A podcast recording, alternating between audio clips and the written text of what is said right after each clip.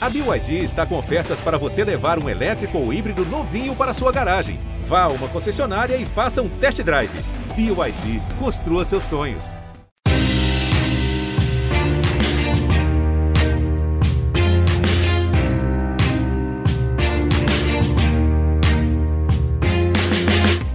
Olá, ouvintes do GE, eu sou Rodrigo Capello e este é o Dinheiro em Jogo. Hoje eu não preciso nem apresentar aqui um assunto, teremos vários assuntos porque vamos entrevistar Fernando Praz.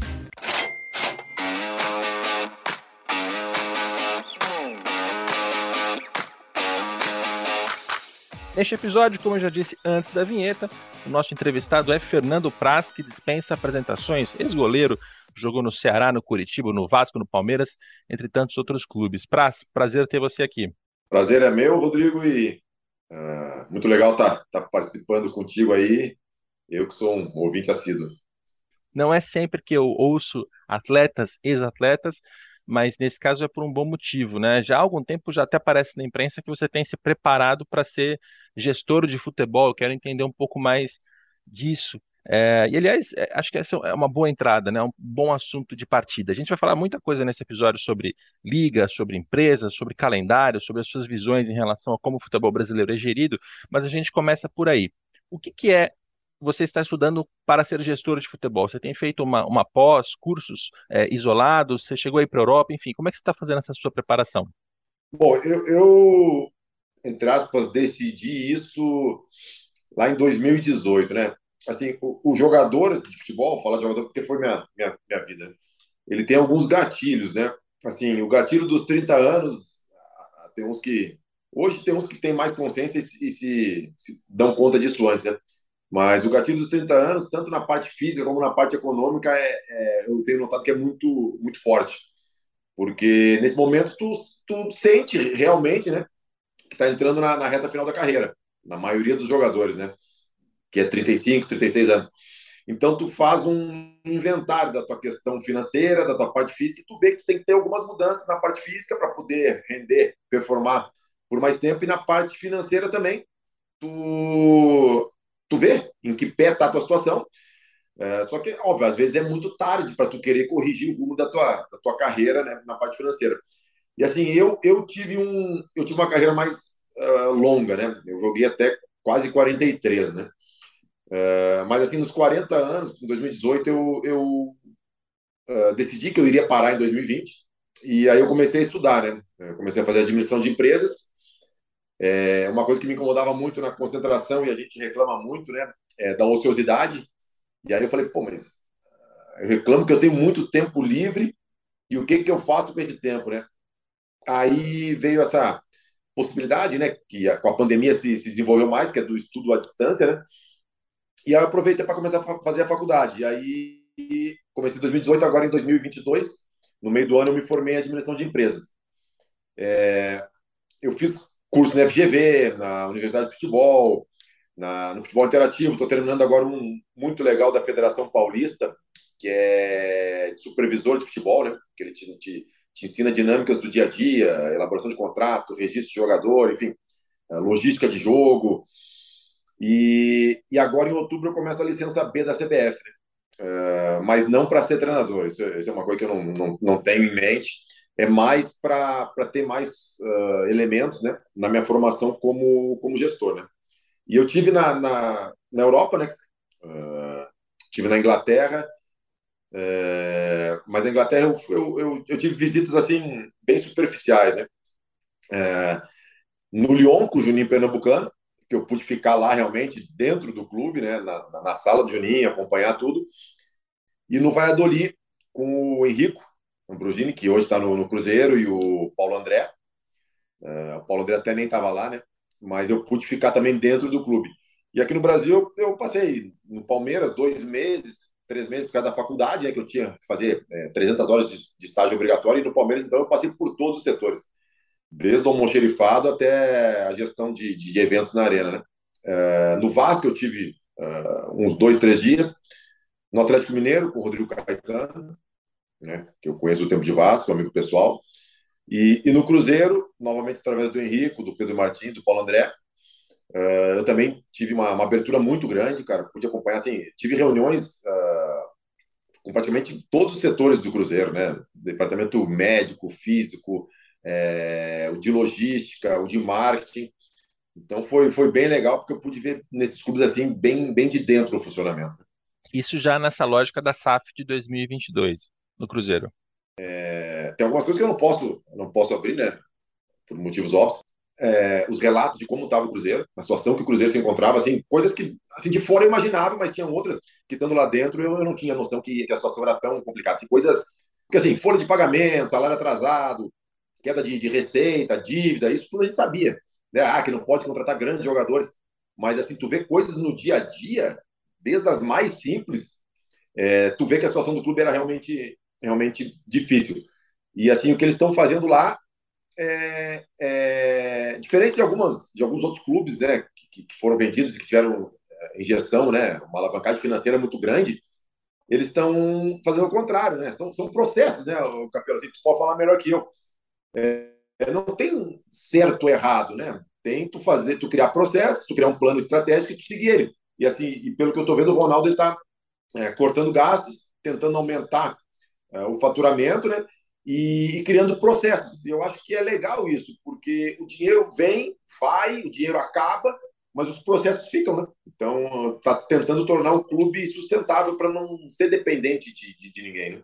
Então, essa parte de processos é um assunto que eu queria que você contasse um pouco para gente, sem dizer nome de clube, sem abrir quem, quem é quem, não tem, não tem nenhuma necessidade disso, né? Inclusive, estamos falando disso logo após o Cruzeiro, mas você que é o nosso ouvinte, passa uma, passa uma régua aqui, porque agora a gente fala de maneira genérica, né?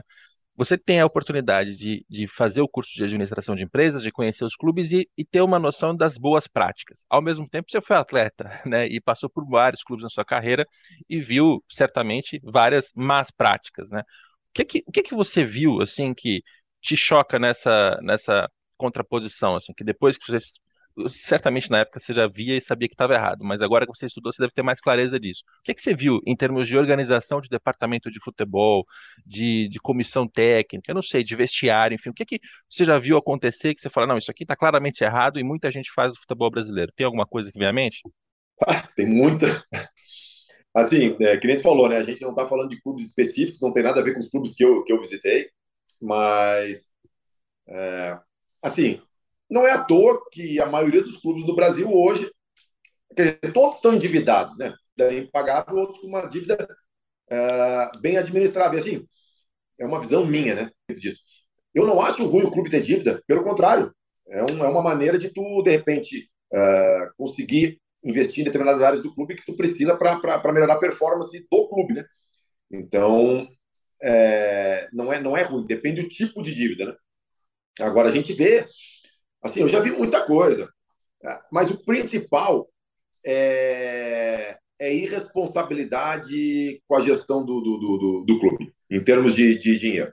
O cara está lá na gestão dele, é, ele quer ganhar um título, ele quer contratar um jogador uh, famoso, não tem dinheiro para isso, ele adianta a cota, ou então ele faz dívida, pega empréstimo, não paga, bota o nome dele na placa lá, campeão brasileiro, campeão estadual, fulano que contratou tal jogador, e, e a dívida fica para o próximo. E esse cara ele vai para a praia, tomar água de coco dele, tranquilo, sem problema nenhum.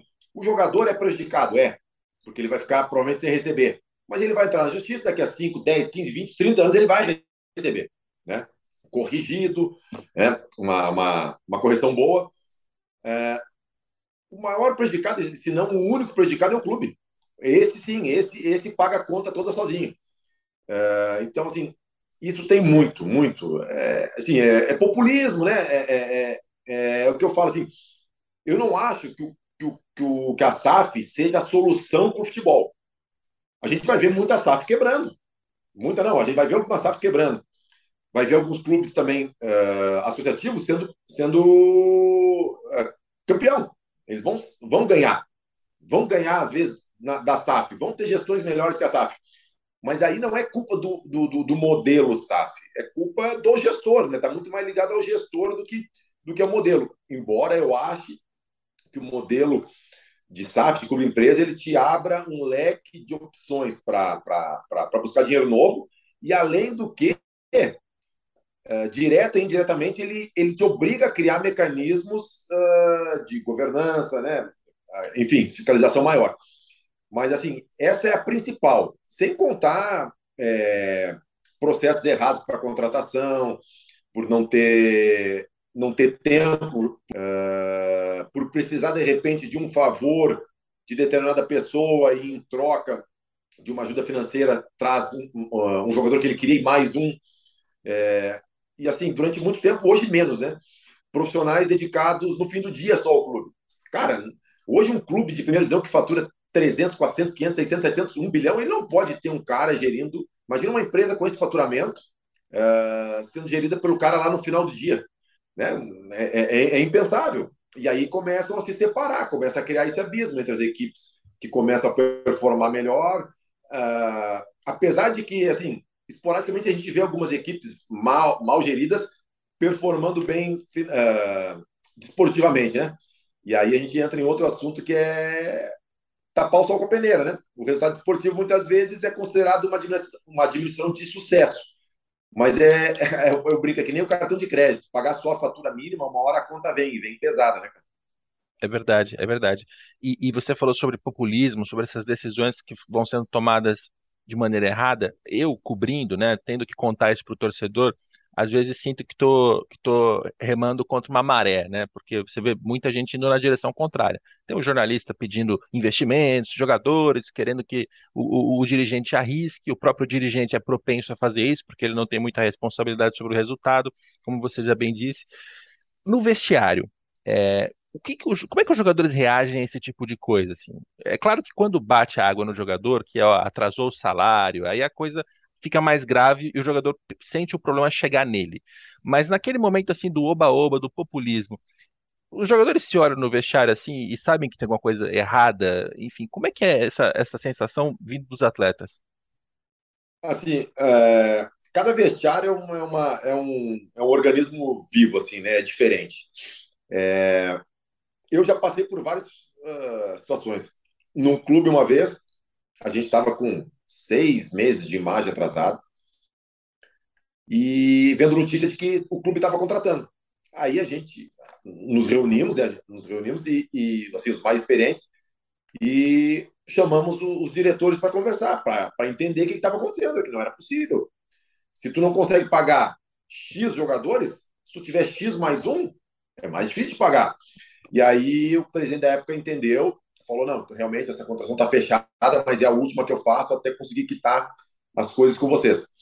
Mas tem outros lados também. Eu já participei de grupos em que uh, o clube estava com problema financeiro e aí o diretor chegava oferecia um prêmio altíssimo e os caras falavam: ah, meu, vamos pegar. Se ele está oferecendo, vamos pegar. A responsabilidade é dele. Se ele não vai conseguir pagar, se ele vai apertar as contas, pô, não é a gente que vai dizer para ele que, que ele está fazendo errado embora a gente saiba que ele está fazendo errado. E aí, então tem, tem os dois, os dois, os dois lados. Uh, e assim, eu tô, eu tô, eu tô na, na, na, trabalhando agora como comentarista, né? Então assim é, é bem complicado às vezes quando tu fala para o torcedor que o time não pode contratar, que não deve contratar e o time dele está mal. E o torcedor não tem obrigação de ter entendimento sobre isso, né, Rodrigo? Primeiro. Sim, sim. O torcedor ele vive no, no, fantasy game dele. Ele pode contratar a cada rodada o jogador que ele quiser e dispensar o que ele quiser. Ele pode trocar o treinador a cada rodada. Uh, ele não precisa ficar preocupado com, com, com, Ele tem o orçamento dele lá, não precisa ficar com fluxo de caixa, com nada. Então ele vive no mundo dele.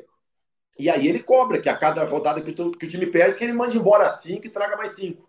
Né? Mas tem contrato a ser cumprido, tem multa rescisória para pagar, tem janela de inscrição, tem regulamento de competição, tem orçamento. Uh, então, assim, o que, o que me preocupa é, é quando isso, nem de parte financeira, nem de parte tática e técnica. Quando a, a, esse barulho do torcedor começa a entrar na gestão e na escalação do treinador, no trabalho do treinador, é, é preocupante, né? Até porque, como uh, a gente sabe, uh, não é, são poucas pessoas que teriam condições de, de, de analisar assim, uma, uma situação de um clube uh, com competência, né? É, teve um, um, estudo recente do, do Matheus Galdino, que é alguém que se, se dedica a, a, esse entendimento da gestão do futebol, mas como um acadêmico, né, tá na Alemanha e tal. Foi inclusive assunto aqui do podcast. e ele entrevistou dezenas de técnicos brasileiros para entender os processos de contratação, de demissão. Contratação. É, e é assustador, né? É assustador. O que, que, o que, que você viu assim nessa linha? Porque vem dos relatos dos treinadores ali, que estavam todos é, anônimos, né? Como, como tem que ser, para não, não gerar nenhum tipo de distorção, mas eles falavam assim, de que o, o presidente, na hora de contratar, estava ligando para o empresário, pega uma, uma recomendação, liga para o técnico, faz uma oferta e acabou. Daí em diante, ele, ele enfim, não tem muito, muito critério nem para contratar, e se você não tem para contratar, você não sabe o que, que, está fazendo, você demite também com base em pressão, pressão interna, pressão externa. É, você viu essa, isso se materializar na sua frente, assim, do dirigente fazer coisas movido por conselheiro, por patrocinador, por, por torcedor de rede social, etc? Sim, Rodrigo, nós estamos, falando da, dessa parte ruim, né? Porque senão vai parecer que, que todos os diretores, todos os clubes eh, agem assim, né? Não, tem, tem uh, os clubes bem geridos e os, os mal geridos, né? A gente está tocando no assunto do, dos problemas agora, né? Uhum. Porque senão vai parecer que... Que tudo é que é ruim, só, né? É. Só vê as coisas ruins. É. Assim, isso tem muito em contratação de treinador, em contratação de jogador, em dispensa de jogador. Essas listas de dispensa, o fulano uh, dispensou quatro, afastou quatro, cinco. Muitas vezes os caras não sabem por quê. Eu já passei por isso. De falar assim, eh, por eu ser um dos mais experientes, para o time tal ali afastou cinco, que então a gente afastar também. Quer dizer, um remédio que serve para um pode para curar pode servir para matar o outro, né? Uh, para contratar treinador, tem muito disso, muita indicação, é, muita pressão e fazem entrevistas, né? Uh, buscam o maior número de informações possíveis e mesmo assim para diminuir a possibilidade de erro, porque não tem, não tem como zerar, né? Para jogador também, contratação por indicação. Então, assim, é, isso acaba, acaba diferenciando os clubes. Por isso que alguns clubes uh, desempenham melhor e outros não, porque tem os processos estabelecidos não ficam uh, nessa, nessa, nesse modelo antigo, porque antigamente realmente assim a, a informação tu, tu, tinha mais dificuldade para ter acesso à informação, né? Tu ah, queria saber de um treinador, era difícil saber, tu ia ligar para um cara não sei aonde, tu ia olhar jogos de, de, de do, do, do, time, mas muitas vezes isso não basta, cara. Eu já tive, eu já tive treinadores que o nosso time jogava muito, mas assim não era por causa do trabalho do treinador, sabe? Tu não via o trabalho do treinador. É, eu já passei por um clube também que chegou ao ponto do diretor chegar para nós e falar: oh, vocês têm que conversar com o treinador para ele dar um treino tático, para ele mudar o sistema, é, porque não está dando. Pô, ele não faz, ele não treina a parte tática. O diretor falando, mas esse uhum. diretor ele já tinha trabalhado com esse treinador em outro clube. Quer dizer, ele já tinha visto o dia a dia. Então, é, provavelmente essa foi uma contratação dessas que tu falou, de por indicação, por pressão, né? Às vezes por favor. Então, assim, mas está tá mudando, está mudando e os clubes estão se dando conta e tem muita coisa boa sendo feita. Então, aí eu quero aproveitar o seu gancho para a gente virar, parar um pouquinho de falar sobre o problema e falar um pouquinho de solução na gestão do futebol ela, ela, é difícil, né? É muito mais confortável para mim falar sobre finanças, porque você tem receita e despesa, se aumenta a receita, baixa a despesa, sobra um dinheirinho, paga a dívida. As coisas, elas têm uma métrica que é um pouco mais é, objetiva. O número, o número tá ali, né?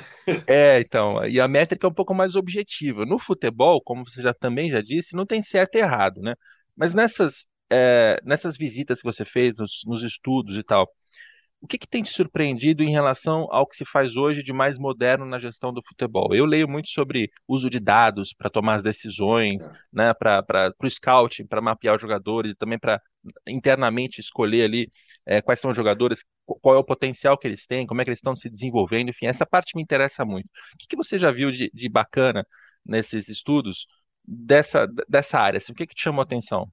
De bom, de positivo, vamos falar de coisa boa. É, assim, eu acho que, que, que o, o, uma situação muito importante são os dados. Isso realmente está tá dentro de todas as tomadas de decisões. Quer sejam administrativas, para tu ter os dados para traçar um planejamento estratégico de curto, médio, longo prazo, um planejamento financeiro, né? É... até estrutural também. É... em quais áreas uh, o investimento te dá um retorno uh, mais palpável mais imediato dentro do que tu precisa, quais áreas o investimento de um real te retorna X reais, né, te retorna X pontos, quais as áreas mais sensíveis, isso tudo em cima de dados. Agora, eu estava falando assim dos números, né? Os dados por si só são dados, né? Eles têm que ser trabalhados, compilados, é, interpretados para virar informação útil, né? Porque se tu tiver o dado e tu não souber o que fazer com ele, é, nada. Então, assim, na, na contratação de jogadores, está se usando muito, muito, muito, muito, muito. Não, não como uh, aquele negócio do money, money ball, né? De, de, de, só dados em cima dos dados. Não. É como mais um instrumento para contratação. Ainda o feeling, o olho, é, as percepções, porque os números não, não, não, não, não te dão um, um perfil psicológico do, do jogador. E assim, é, falando do futebol, que foi meu esporte, é, uma, é, um, é um, um fator muito relevante na, na equação, a parte mental. É assim, o cara com um físico ruim consegue jogar. Um cara com uma parte técnica ruim consegue jogar.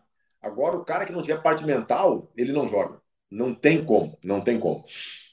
Então, é, é muito usado. E alguns clubes, cada um desenvolve seu, seu sistema, né? É, eu fui num clube, eu, eu, eu conheci um clube que é muito interessante. Que eles, assim, é normal no futebol tu ter, tu criar um objetivo para o campeonato, tantos pontos. Aí tu vai fracionando em microciclos de cinco jogos, dez jogos, aí, ou um turno, dois, os dois turnos, cada um uh, monta o seu modelo. É, aí, esse clube, ele fracionou em, em microciclos de quatro ou cinco jogos, e botou ali uma média de pontuação que é necessária para atingir o objetivo dele, de acordo com os últimos 10 anos. E aí ele começou a aperfeiçoar esse sistema. Uh, além de ver essas métricas de pontos, que é importante, mas é o resultado final. O que, que me leva a atingir essas métricas? Aí eles começaram a, a pegar os dados, e aí uma quantidade de dados absurda. Uh, separou jogos fora de casa e dentro de casa, que são diferentes. Tu não pode pegar os dados de um jogo fora de casa, como posse de bola, é, criação de chances claras, é, proporcionar chances claras de gol para o adversário, roubadas de bola, passes certos, passes errados, é, gols, é, finalizações, e, e, botar nos dois uh, mundos, fora de casa e dentro de casa, porque são completamente diferentes. E aí, eles começaram a, a, a criar assim métricas que eles tinham que alcançar, porque eles viam que com aquelas métricas que foram estudadas, que foram compiladas, eles conseguiam o resultado que dava para eles os pontos que, que chegava na meta deles dos microciclos e do ciclo total. E aí isso a gente vai modelando, porque eu estava conversando com o pessoal e aí é uma foi uma visão minha de jogador, né?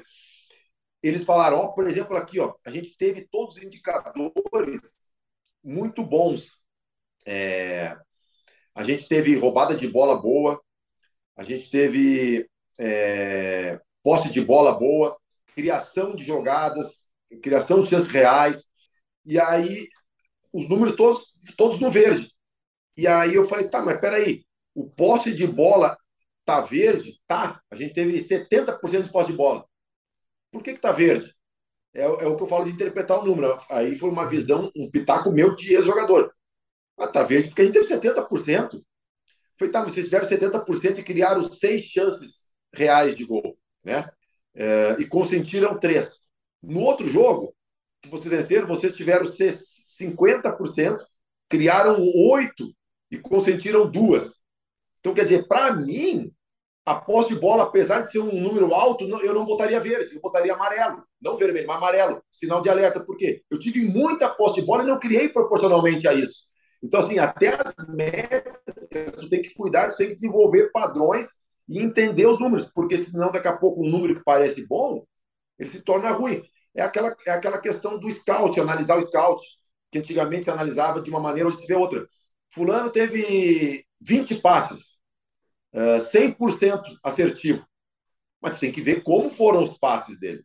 Né? É o que eu falo, só os dados, tu tem que ter ainda o feeling visual. Foram 80% foram passes laterais ou para trás de dois metros. Então, isso é, não, é, não é importante, enquanto um cara teve 10 passes, errou 8, mas ele deu dois passes de gol. Então, quer dizer, os dados são importantes, mas eles precisam ser interpretados. E aí tu vai ter que criar o teu modelo de acordo com o teu time, com a tua realidade, com as tuas uh, pretensões. Né? E tem uma questão também da sorte, né? Eu, eu, tenho um exemplo na cabeça que eu não vou lembrar os nomes do, de, das pessoas que trabalharam, mas são os, os atuais gestores do Brentford na Inglaterra. E eles estudando ali com dados, o dono do clube é um cara que foi apostador então ele trabalhou muito com estatísticas ali para ganhar dinheiro, né? Porque é com base nas estatísticas que os eu, eu tive visitando o Midland da, da, da Dinamarca e o Brentford. São esses mesmos, são esses mesmos. E aí eles, eles têm ali uma palestra no TED que é muito interessante, o diretor de futebol, e ele fala que o Newcastle, em determinada temporada, se não me engano, 2011, 2012, por ali, sei lá, o Newcastle tinha ido muito bem na tabela, tinha muitos pontos, né? Ficou ali, sei lá, em quarto, quinto, sexto, uma posição boa para a realidade do clube. Mas quando eles olhavam o saldo de gols, o número de gols pró e gols contra estava muito apertado ali, estava muito próximo um do outro, o que indicava ali, com base na cabeça de um apostador, que o Newcastle era um time que ganhava de 1 a 0, 1 a 0, 1 a 0 e foi fazendo ponto assim. É, enquanto os outros clubes tinham, é, os que estavam na, na, mesma parte da tabela, tinham saldos de gols muito maiores do que indicava ali um 3 a 0 4 a 0 2 a, 2 a 1 enfim. E aí, com base nisso, eles começaram a perceber ali que, olha, o Newcastle pode ser que nessa temporada ele tenha tido sorte, simplesmente. Né? Você tem os jogos que a coisa encaixa, você consegue ganhar, você faz. Então, eles têm os pontos, que é geralmente a principal métrica de sucesso, mas quando você olhava para outras métricas, mostrava que tinha um trabalho ali que tinha alguma coisa errada. E na temporada seguinte, Newcastle no, na parte de baixo da tabela lutando para não cair. E aí o mesmo técnico que tinha sido é, condecorado e elogiado pelo grande trabalho de uma temporada, na outra estava sendo criticado e, e, e, arrebentado ali pela opinião pública. Os mesmos jogadores, inclusive, muitos deles similares. Então é difícil quando a gente vai trabalhar com dado, porque o futebol tem um imponderável, né? Tem uma parte ali da, da sorte que também tem um, um, fator, também é um fator que é difícil de medir, mas que você sabe que ela está lá. Então, esse relato bate bem com o que você estava falando. Não adianta olhar para os números né, e ter, e ter ali os verdinhos, mas tem alguns que você tem que ir mais fundo, sofisticar e buscar outros dados para entender. E tudo isso é, é muito difícil de se fazer no futebol de hoje, né? E requer cultura. Aí eu queria que você comentasse isso também. Porque se o, se os dados existem, mas só o diretor de futebol acredita neles e usa, ou só o scout, o que é pior ainda, né, que é alguém que está na base da, da, pirâmide, não adianta. Você tem que ter um presidente, tem que ter um diretor, tem que ter o um CEO, todo mundo nessa estrutura tem que estar tá alinhado no mesmo, no mesmo sentido. Você acha que isso vai acontecer no futebol brasileiro? Porque a gente tem uma combinação assim de já profissionais muito modernos, muito eh, estudados. A gente tem muito, muita gente boa na, trabalhando nos clubes, mas tem muito dirigente ainda com cabeça branca que acha que o futebol é aquilo que ele conheceu nos anos 70. É assim, é, os dados, cada um na sua linha. Tem gente que trabalha só em cima de dados, né? É, eu acho que os dados ele, ele é um dos elementos que tu, que tu pode agregar para uh, modelar a tua tomada de decisão é um dos elementos. É importante, é, mas ele não, não, não é sozinho e também não é o mais importante. Né? Assim, eu acho que tem, tem, que tem que ter muito cuidado com isso. Mas daí a gente vai analisar, né? Um jogador que machuca, porque assim, por melhor estrutura que tu, que tu tenha e que tu deve ter, por exemplo, um departamento físico e médico, que hoje não é mais departamento físico, departamento médico, é núcleo de, de saúde e performance que se fala, né? Porque é tudo integrado, não, não tem que ter barreiras, porque é, não tem como tu, tu, tu, tratar uma lesão do cara só com médico ou só com fisioterapeuta, sem nutricionista, sem departamento físico, até sem departamento técnico. É, então, assim, por melhor tu tenha esse departamento, que tu tenha tudo estruturado, os processos para prevenir lesão, para evitar lesão, teu jogador vai se machucar. Óbvio, tu vai, se tiver um bom, um bom departamento, tu vai diminuir o número de lesões. E isso aí, se tu, se tu for pesquisar nos clubes que se estruturaram, é impressionante a diferença de lesões de uma temporada para outra, e aí tu traz, é, transporta isso para o departamento financeiro. Calcula quantos dias a menos o cara ficou parado, divide pelo salário dele, e tu vai ver o retorno que tu teve e, e, que o gasto, gasto com estrutura médica e física não foi gasto, foi investimento, porque te retornou dinheiro a mais. E assim, eu acho que, que é meio que uma seleção natural, essa questão de, de profissionalismo, de das pessoas aceitarem novas uh, técnicas de, de, gestão, em todas as partes do clube, né? Porque é uma seleção natural. Quem não, quem não se adequar a isso vai ficando para trás. E a gente no futebol brasileiro, eu falo a gente, todos, né? É, a gente tem um delay muito grande para as coisas que estão acontecendo, né? E hoje não era para ter porque o fluxo de informação é muito grande. Há 20 anos atrás, tudo bem. Alguns processos que são feitos em outros lugares, que estão à nossa frente em termos de gestão, demoravam para chegar aqui. É... Mas hoje em dia, hoje isso é inaceitável, né? E assim, vai demorar para quebrar algumas barreiras. Eu estava em Porto Alegre, que eu sou de Porto Alegre, eu vi um pessoal de uma rádio falando: não, mas o Grêmio Inter não tem como virar empresa, porque são clubes grandes, não tem como ter dono. Tá bom. Liverpool não é grande, uh, Manchester United não é grande, Milan, uh, Inter de Milão, uh, Polion, Saint-Etienne, Paris Saint-Germain, Bayern de Munique, Borussia Dortmund.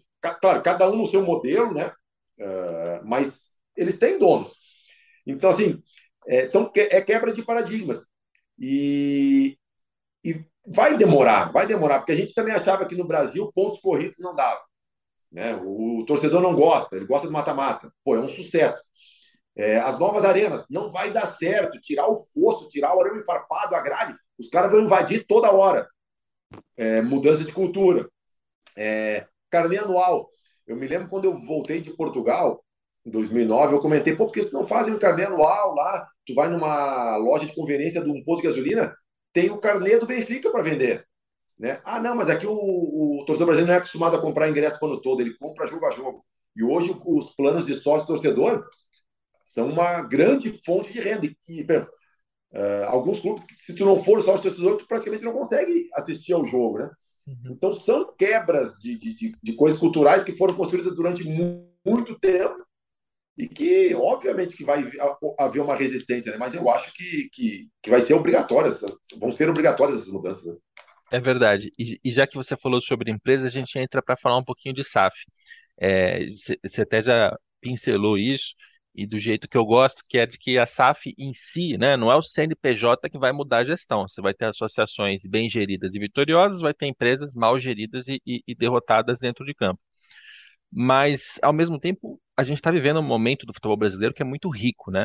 Porque a gente tem ao mesmo tempo o Botafogo na mão do Textor, o Cruzeiro com o Botafogo, o Vasco com a 777 e o Bahia fechando com o Manchester City agora, nesse, nesse momento aqui que a gente está gravando e que está publicando esse podcast. Então tem uma leva de clubes muito relevantes entrando nesse modelo. Da, da, da experiência de alguém que esteve no vestiário e também está estudando a gestão do futebol, você está mais otimista, está mais empolgado ou está mais ressabiado e, e, preocupado um pouco com as, as fantasias que, que são distribuídas aos torcedores também, assim, com o oba-oba? O que, que, te, o que, que você está sentindo mais nesse momento? Ah, eu estou muito mais, muito mais empolgado. Podem dizer, ah, mas que, porque o Praz é fã da SAF. Não, não é que eu seja fã da SAF. É, eu uso sempre analogia com, com um carro de Fórmula 1. Tá? Se tu der um bom carro pro Hamilton e um carro ruim, ele vai performar melhor que um carro bom, óbvio, né? Se tu der um bom carro para um piloto ruim e um carro ruim para o Hamilton, talvez ele, ele, ele performe melhor que o cara que tem o carro bom. Porque o piloto é o mais importante, né? Como gestor é o mais importante do modelo. Agora, se tu conseguir dar as duas coisas boas, um bom gestor, um bom piloto com um bom carro e um bom modelo, a chance de ter êxito é maior. Só que assim, Óbvio que a gente, o torcedor, assim, o leigo, ouve falar de Manchester City, de, de PSG, ele cria uma ilusão de que clube empresa é isso, é que nem futebol. As pessoas têm uma ilusão que jogador de futebol é tudo rico, tudo com grandes salários. E não é, não é. Mas se cria um estereótipo, né? Então, assim, é, eu acredito muito no modelo, só que assim, a gente vai ouvir isso muitas vezes. Uh, Palmeiras, Flamengo, Atlético Mineiro, que ainda são clubes associativos, vão ser campeão brasileiro. E aí uma SAF vai ser rebaixada, vai, vai ter um dizer, tá vendo? Como não, não, a SAF é uma merda, não sei o quê. E, ou então a SAF vai ficar em segundo. E o cara vai dizer, tá vendo como o clube associativo é melhor? Então, assim, eu, é, é bem isso. O modelo, ele é importante, mas a, a, a quem gere é mais importante, né? Mas, assim, a, a a primeira divisão do ano que vem eu acho que vai estar muito interessante também, Rodrigo, por causa disso mesmo. O Cruzeiro subindo como SAF. O Bahia provavelmente vai subir como SAF. O Grêmio é um clube associativo bem gerido. O Vasco provavelmente vai subir como SAF. Então a gente vai ter é, mais três clubes como SAF subindo, né? E assim, é, eu acho que ano que vem vai ser um, vai ser um, um, primeiro campeonato assim que a gente vai, vai começar a entender isso, né? E óbvio que vão acontecer gestões ruins na SAF e, e aí é o perigo, né? Porque ah, como ela te dá contrapartidas mais interessantes para captar dinheiro, para gestão, mas ela te, te imputa também é, punições mais severas em caso de má gestão, né? Que é uma, a falência. Do, hoje o clube associativo ele pode estar devendo um trilhão. Se ele conseguir montar um bom time, ele vai estar disputando a primeira divisão. Na, no modelo de SAF, o buraco é mais embaixo, né? Então tem que se, se ter muito cuidado em relação a isso. Mas eu, eu sou muito favorável à criação da SAF, até porque, para ter uma escolha, ah, mas já podia ser clube empresa antes. Sim, mas não era atrativo ser clube empresa antes, pela carga tributária. Hoje já se torna. Então, assim, eu sou, eu sou muito entusiasta porque vai te dar uma segunda opção. Tu vai pegar teu carro para viajar, tu não vai ter uma estrada só para viajar. Tu vai poder escolher, né? Essa ou aquela. E aí tu escolhe qual é que tu acha que se, que se adequa melhor ao teu tipo de viagem, ao teu tipo de carro, às tuas particularidades. Né? E eu estou muito curioso exatamente com esse próximo ano, porque essas SAFs todas elas estão surgindo com promessas de investimentos dos novos donos, né? Essa é a contrapartida principal que as associações estão colocando na hora de vender. Só que todos estão investindo mais ou menos na mesma hora né? Tanto o Textor quanto o, o Ronaldo tem uma promessa de investimento que é, é, é, muitíssimo menor do que os outros, mas agrega em gestão. Mas a 777 e o City, todos eles vão investir muito dinheiro agora, de uma vez. Ou seja, a gente tem a, a probabilidade de dar uma inflacionada no mercado em jogadores do mesmo perfil que estão sendo procurados por esses clubes.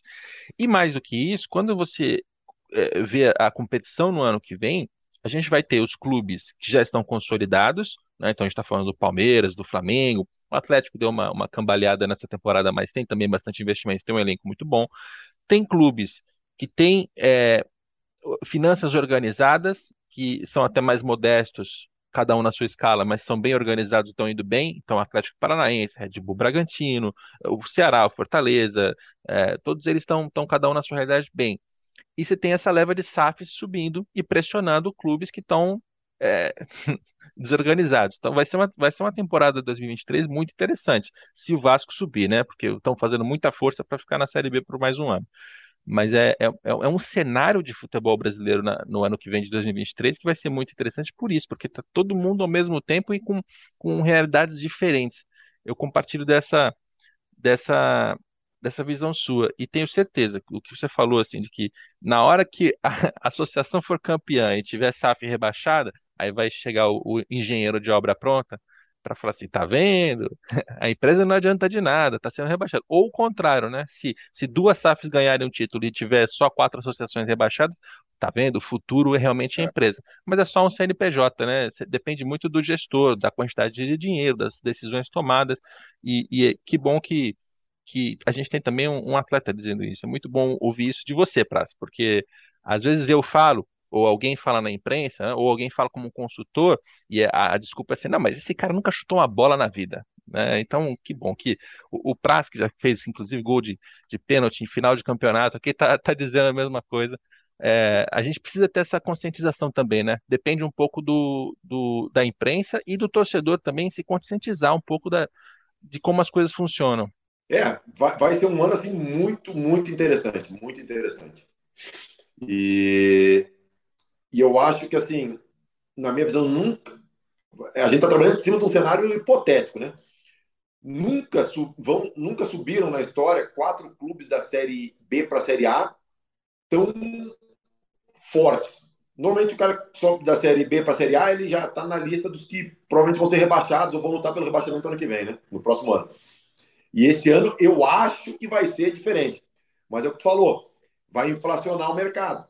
E aí, isso é, é, é, é, é um obstáculo para os clubes que estão estruturados, né? Para Palmeiras, para Flamengo, pra... é. Mas tu imagina para quem não está. Quem não está deve estar, tá, quem não tá deve estar tá desesperado. E se não está desesperado, então é, é, é para estar tá mais ainda. Uh, o Textor já falou sobre isso, que ele gastou mais do que ele pensava que ia gastar, não sei o quê. E assim, e teoricamente, eu acho que pela declaração, o Botafogo não está performando uh, proporcional ao, ao, ao, dinheiro que ele investiu e que ele pensava, né? Uh, é, tem outra situação também, assim, o Textor ele não é brasileiro, assim, uh, então ele não entende muito o mercado brasileiro, o mercado brasileiro é, é um mercado particular, porque em outros países, tu chega com dinheiro, tu praticamente compra o título ou uma vaga na Champions League, nas primeiras colocações, e no Brasil, às vezes até os menores clubes conseguem performar bem esportivamente porque tem muita mão de obra, né? Assim, tem muito jogador de excedente em clubes como Palmeiras, Flamengo. Eu, eu sou exemplo, eu, eu fui um jogador excedente no Grêmio. Eu fiz minha carreira no Vasco, no Curitiba, no, no, no Palmeiras. Eu fui um jogador que saía custo zero. Então, quer dizer, tem excedente no Brasil, né? Em outros países, às vezes, não tem. E outra coisa, assim, do ano que vem, que eu espero que, que, que aconteça, que eu te falei daquele delay, né? Acho que Portugal foi um dos últimos países a, a implementar o clube empresa, né? A SAD lá, né? Uhum. E aí acho que foi até compulsório, foi obrigado a ser, a ser SAD. Uh, a gente foi fazer em 2021, 21, 22 anos depois. Cara, é absurdo um delay desse tamanho. Uh, e outro delay é a Liga, né? Eu estou terminando de ler um livro sobre a criação da Premier League, até o Mansur fez a tradução, né? Assim, é absurda a transformação. E, e aí, assim, na Inglaterra já tinha uma liga, né? A Premier League veio para ocupar o lugar dessa outra liga. E assim, é absurdo a transformação que teve. É absurdo. Óbvio, eles, eles, eles pegaram muitos exemplos na, nas ligas norte-americanas, NBA, NFL, uh, mas eles modelaram o seu próprio sistema, né? E assim, a questão financeira, que é a que mais salta aos olhos, é impressionante a, a progressão do, do, faturamento de 170 milhões vai para 670 milhões. Depois, a, a, progressão da venda dos direitos internacionais, que eles tinham um direito na Inglaterra muito forte, mas o direito de televisionamento internacional era, era insignificante, né? E aí tomou proporções enormes também. Os modelos que foram se criando. E assim, e no Brasil a gente não tem a liga ainda, né? A gente tem algumas discussões.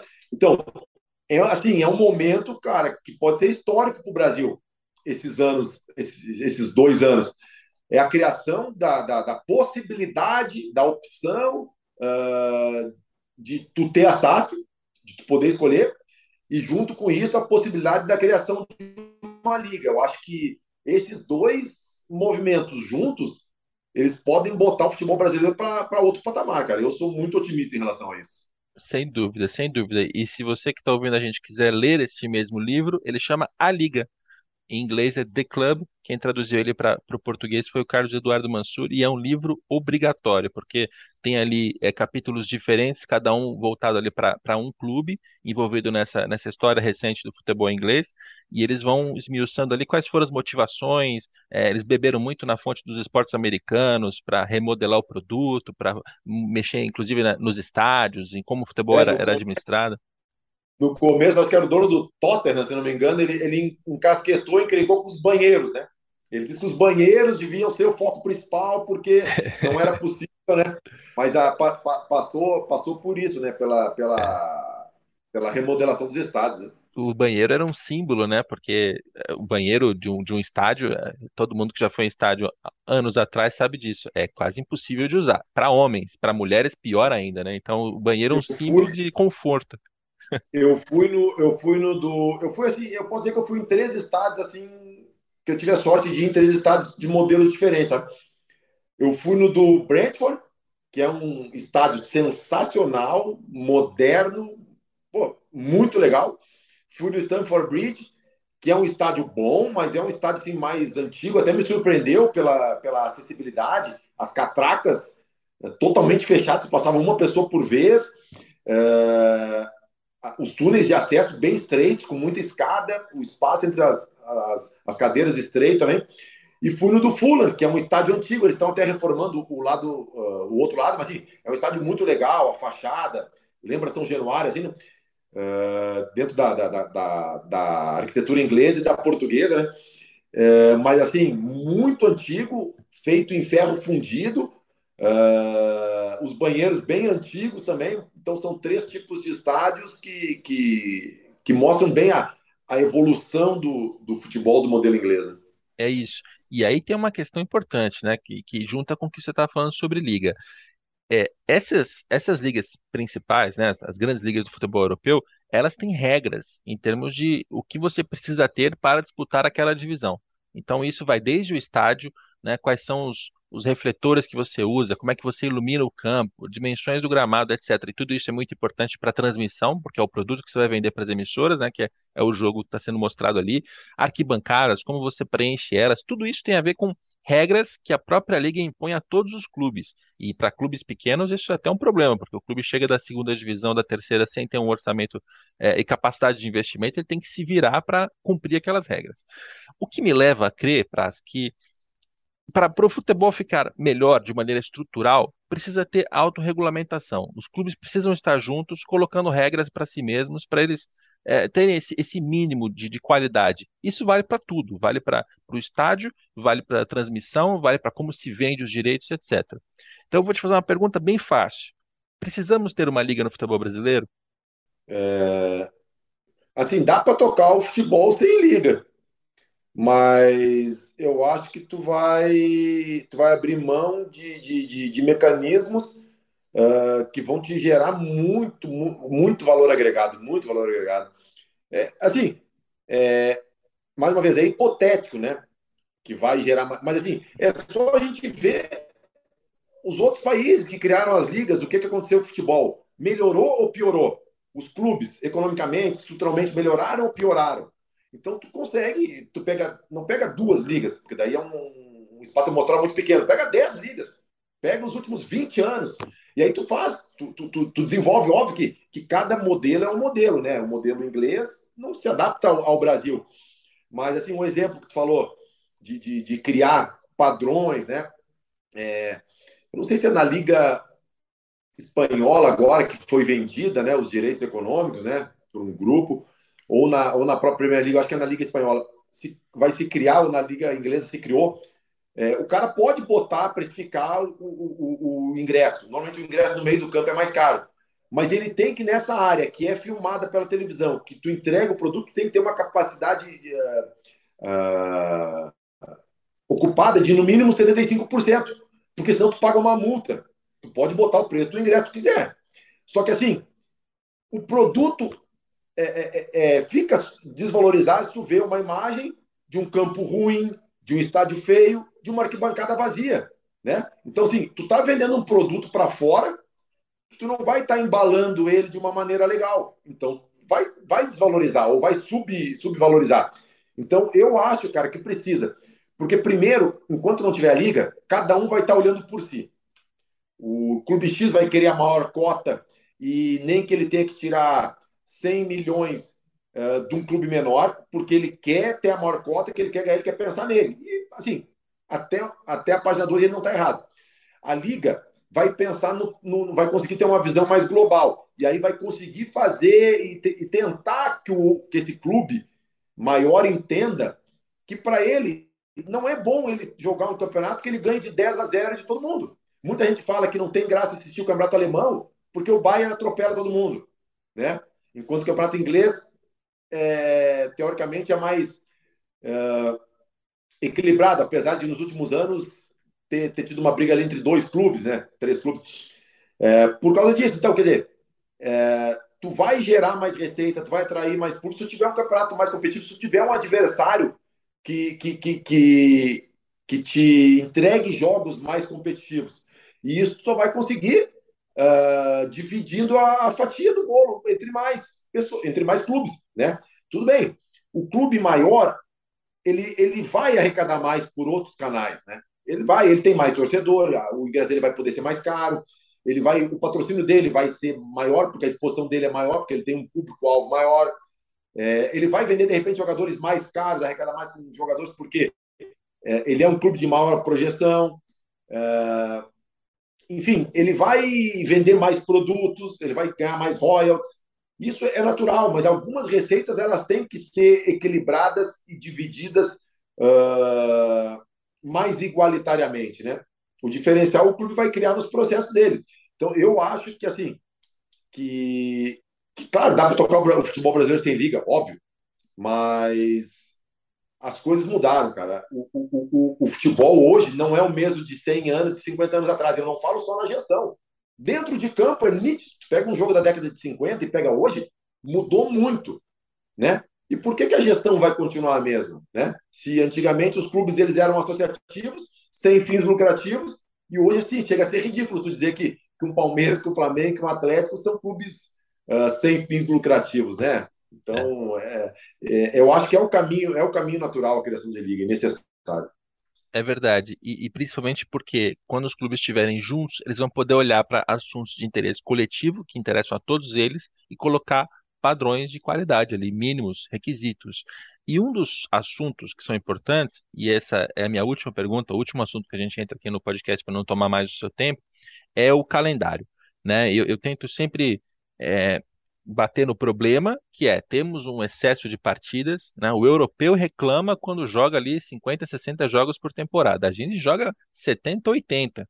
E, e isso prejudica o jogador que tem um risco maior de, de lesão, prejudica é, inclusive a comissão técnica para montar a sua programação, porque você não consegue treinar direito, porque você está sempre com jogo quarto domingo, quarto domingo, você sai do jogo, começa uma recuperação física, treina um pouquinho, já tem jogo novamente, né? Enfim, mas também apontar qual é a causa desse problema, que é temos um inchaço de calendário porque tem federações estaduais que têm seus campeonatinhos e elas têm que ocupar quatro meses do ano e com isso a gente espreme as competições que mais interessam, que são Campeonato Brasileiro, Copa do Brasil, Libertadores, etc., nos outros meses. Então, assim, é, essa, essa é a minha visão aqui de quem está analisando isso há um tempo. Como jogador, quanto, quanto que você já sofreu em relação a essa questão do calendário e, e, e quão grave, que não tem como não, não, não, achar que isso é um problema, quão grave é esse problema da, do, do excesso de partidas? Assim, o, a gente fala o excesso de partidas para os clubes grandes, né? Isso, isso, e na, isso. E na outra ponta, a falta de calendário para outros clubes. É, então, que é pior ainda. Tá, tá, errado nas duas pontas, né? Se fosse só o problema do excesso para os clubes grandes, ah, ok. Uh, agora, assim, eu, eu como jogador, eu participei do movimento, né, que que assim por ignorância de alguns e maldade de outros é, foi menosprezado, foi até taxado às vezes, às vezes como movimento elitista e era pelo contrário. A, a gente queria menos jogos para os clubes grandes e mais para os pequenos. E aí a pessoa maldosa ou ignorante falava: ah, eles querem jogar menos e querem continuar ganhando. Ah, então diminui teu salário e joga menos também. Sabe? Assim, uns argumentos absurdos. Mostra, mostra ignorância, né? E aí a gente via assim, ah, os, esses caras estão é, parando de jogar, que eram jogadores mais experientes, óbvio, e com mais visibilidade, justamente porque eram os que, os que tinham voz né, para falar. Não adiantava um cara, com todo respeito da Série C, Série D, que não ia ter repercussão, né? E aí falava, ah, esses caras estão preocupados com dinheiro, eles querem é, arranjar uma, um bico. Aí tu pega jogadores como Dida, Alex, D'Alessandro, Juan. Pô, sinceramente, cara, tu acha que esses caras estavam preocupados justamente em fim de carreira, preocupado com a parte financeira. Não, né, cara? Eles estavam ali justamente, esses caras tinham, tinham que bater palma para eles, eles estarem se desgastando por uma coisa que eles não iam nem aproveitar, porque eles já estavam parando. Então, o calendário foi discutido nessa época, o fair play financeiro foi discutido nessa época, isso em 2013. E assim, eu acho que para mim é uma coisa muito clara: o calendário brasileiro tem que mudar. É ruim para a comissão técnica, para o clube, é ruim para o jogador, é ruim para o torcedor, para os patrocinadores, é ruim para todo mundo. Porque o produto ele fica em subrendimento.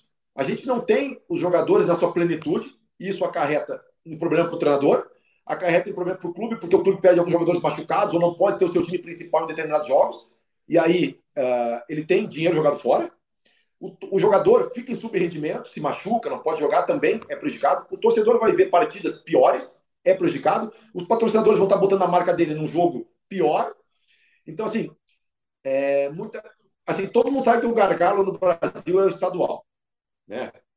Porque é o único país, que não for o único, é, no mundo que, que tem estadual. Então, essas 15 partidas, 20 estadual, são o gargalo acabar com o estadual não dá, porque eu, eu falo, não dá para a gente pegar um modelo europeu e trazer para o Brasil, porque cada país tem suas singularidades. A gente tem que adaptar. Mas assim eu discordo quando falar, ah, mas se mudar o estadual, não sei o quê, vai acabar com os times pequenos. Dá para contar nos dedos da mão. Nesse modelo de estadual que eles defendem, que, que algumas pessoas defendem, dá para contar nos dedos da mão quantos clubes pequenos estão bem financeiramente. Então, quer dizer, esse próprio modelo já está matando os clubes pequenos. Se, e assim, tu tem uma chance de mudar e uma chance que seja de 5% desses clubes pequenos se reerguerem.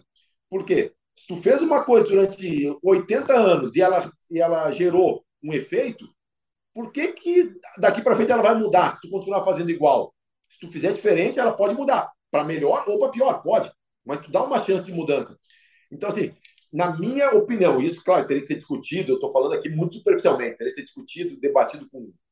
Uh, acho que, assim, primeira coisa, a gente teria, deva, deveria debater futebol entre todos os, os, uh, os stakeholders que falam, né? Uhum. Todos os agentes envolvidos.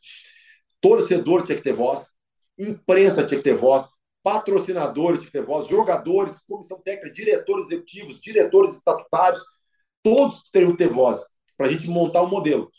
Assim, o meu rascunho, eu não adequaria o calendário brasileiro ao europeu. Não. Mas eu botaria qual é o principal produto do futebol brasileiro? O Campeonato Brasileiro. É o mais rentável, é o que mais gera dinheiro, o que mais gera dinheiro. O, o estadual, acho que tirando o paulista, os outros todos são, são deficitários. Né? É, lá em, no Ceará, acho que a cota era 400 mil tá, para disputar o campeonato estadual, durante três, quatro meses. Era deficitário. Então, era fazer o campeonato brasileiro, que é o mais rentável durante o ano todo, aos finais de semana. Por quê? Pô, tu cria expectativa, porque se tu pega um, uma sequência de jogos Palmeiras e Flamengo, Palmeiras e Grêmio, Palmeiras e Inter, durante três semanas, tira um pouco da atratividade. Pô, ah, vou ver Palmeiras e Flamengo, beleza. Ah, mas amanhã é Palmeiras e, Flamengo, e Grêmio, depois é Palmeiras e Inter. O cara acaba uh, dispersando a atenção. Agora, se tu tiver só os finais de semana, tu acaba valorizando, né? Tu dá uma vitrine melhor uh, para o teu campeonato. Uh, aí tu tem Copa do Brasil intercalando nos meios de semana com Libertadores, Sul-Americana, essas, essas competições, né? E aí tu teria que criar um espaço para o estadual, né? Em que tu, de repente, no primeiro momento, tu botasse os clubes menores e desse um calendário maior para ele, e assim, além do calendário maior, tu, tem, tu dá uma previsibilidade. Ele pode chegar para um patrocinador e falar: Ó, eu vou ter tantos jogos no primeiro semestre, né? Porque senão é difícil tu, tu, tu chegar para o patrocinador e falar: o que, que tu tem? Ah, eu não sei, eu tenho ali três jogos, pode ser dez, que pode ser quinze. Tu dá uma previsibilidade maior. E aí, de repente, no meio do ano, tu, tu conseguir alguma janela para fazer uma fase final do campeonato estadual com os grandes, né? Então, é, assim, é um modelo que tem que se, se estudar muito, né? mas eu acho que deveria ser mexido, sim. É, eu concordo, concordo com esse rascunho. Inclusive, dando a liberdade aos clubes grandes que estão disputando esse estadual num ano inteiro, de usar um sub-23, usar o time reserva, né? Porque a gente sabe que tem também essa, esse, esse clubes grandes têm uma capacidade de ter dois, três times, né? Com qualidades inferiores, logicamente, mas dá para fazer. E aí, putz, se quisesse fazer a fase final em fevereiro, e nessa fase final os clubes grandes têm que entrar com os principais jogadores, porque tem direito de transmissão, tem que valorizar, beleza. Mas gasta-se apenas fevereiro e a partir de março começa as competições nacionais, como você disse, Campeonato Brasileiro aos fins de semana, Copa do Brasil no meio da semana. É, então, eu não, eu acho que encontrar esse rascunho não é tão difícil. O difícil é convencer o dirigente da federação estadual de que tem que mudar né? É, e eu acho até que vários deles já sabem disso. É que aí tem alguns que são poderosos, como da Federação Paulista, que é a única né, que ganha dinheiro, que é o único campeonato que ainda gera grana e que tem essa meia dúzia de clubes que você citou, né, que tem que ganham algum dinheiro entre os pequenos. Eles estão em São Paulo por causa dos direitos de transmissão que são distribuídos, mas assim é difícil você estrangular o futebol brasileiro inteiro por causa de meia dúzia que estão em São Paulo ganhando alguma coisa. Então, é, é, chegar a esse rascunho é a gente consegue fazer, né? Racionalmente a gente chega a um modelo melhor. O problema é a parte política e essa representatividade. Como faz falta o bom senso futebol clube que você citou? Como faz falta e como foi maltratado na época esse, esse movimento. Lembro disso que eu já estava trabalhando, estava cobrindo e realmente tinha essa, essa esse desdém de pessoas do mercado, de fora dele, na imprensa, torcedores. E até, e até, e até jogadores e ex-jogadores também. É isso, muito triste, cara, muito triste, porque o, o bom senso ele fez muito bem ao futebol brasileiro, e se tivesse continuado, né, logicamente alguns jogadores sairiam, outros entrariam, as, as, lideranças mudariam, mas se a gente tivesse alguma, alguma entidade que representasse os jogadores de verdade, não esses sindicatos que estão aí, porque os sindicatos são usados por pilantras para ganhar dinheiro, é, desviando para o próprio bolso. Já publiquei reportagens é, em relação ao Rio Grande do Sul, a São Paulo, enfim, não, não é algo que vale a pena a gente entrar aqui no finzinho do podcast, mas os sindicatos não representam jogadores, o bom senso tinha esse papel. Então, que pena que, que pena que acabou, mas, cara, é, é, muito bom que você esteja aqui para falar com a gente, para falar sobre a tua experiência estudando, o que você já viu. É, é, muito bom te ouvir, viu, Praz? E eu acho que, que você faz bastante bem ao futebol também quando, quando se posiciona e dá essas entrevistas. Obrigado pela, pela participação aqui no podcast. Obrigado pelo espaço, né, Capelli? Assim, às vezes a gente se desgasta com isso, né? Porque uh, sempre quando tu dá opinião, ninguém, nem todo mundo pensa igual, né? Uh, o exemplo é o Diniz. Tem gente que gosta de futebol Diniz, tem gente que não gosta. E não é certo ou errado, são visões. Então, às vezes, uh, tu dá opinião e tu desagrada algumas pessoas e as pessoas não estão assim, algumas não estão preparadas para o contraditório, né? E assim, eu sou o maior fã do contraditório, cara. Eu acho assim que, que é o que te tira da zona de conforto, que te faz pensar, o que te faz evoluir, que te faz se capacitar mais para poder argumentar contra a pessoa que discorda de ti, né? Uh, simplesmente não há, porque sim, porque sim. Tem, tu tem que tentar ter elementos para convencer outra pessoa. E, e assim, é, é uma, é, são, são muito assim. A gente, a gente, jogador, eu falo como jogador ainda, a gente tem muita culpa nisso, porque a gente sempre foi muito uh, acomodado, sabe? A gente nunca quis discutir, a gente nunca quis se desgastar nisso.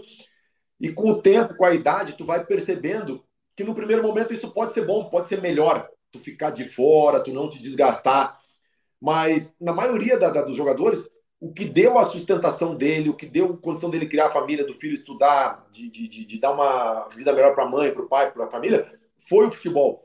Então, assim, é um pouco de egoísmo e de covardia tu não te posicionar, porque tu não vai estar tá ajudando a melhorar uma coisa que, que te deu que te deu tudo. Né? Então, assim, a gente é, é, um pouco acomodado, assim, né? A gente é um pouco acomodado em relação a isso, e mas está mudando a consciência. Né? A gente, eu, eu, vejo assim que está que tá mudando uh, aos poucos, né? A gente vai mudando a cultura.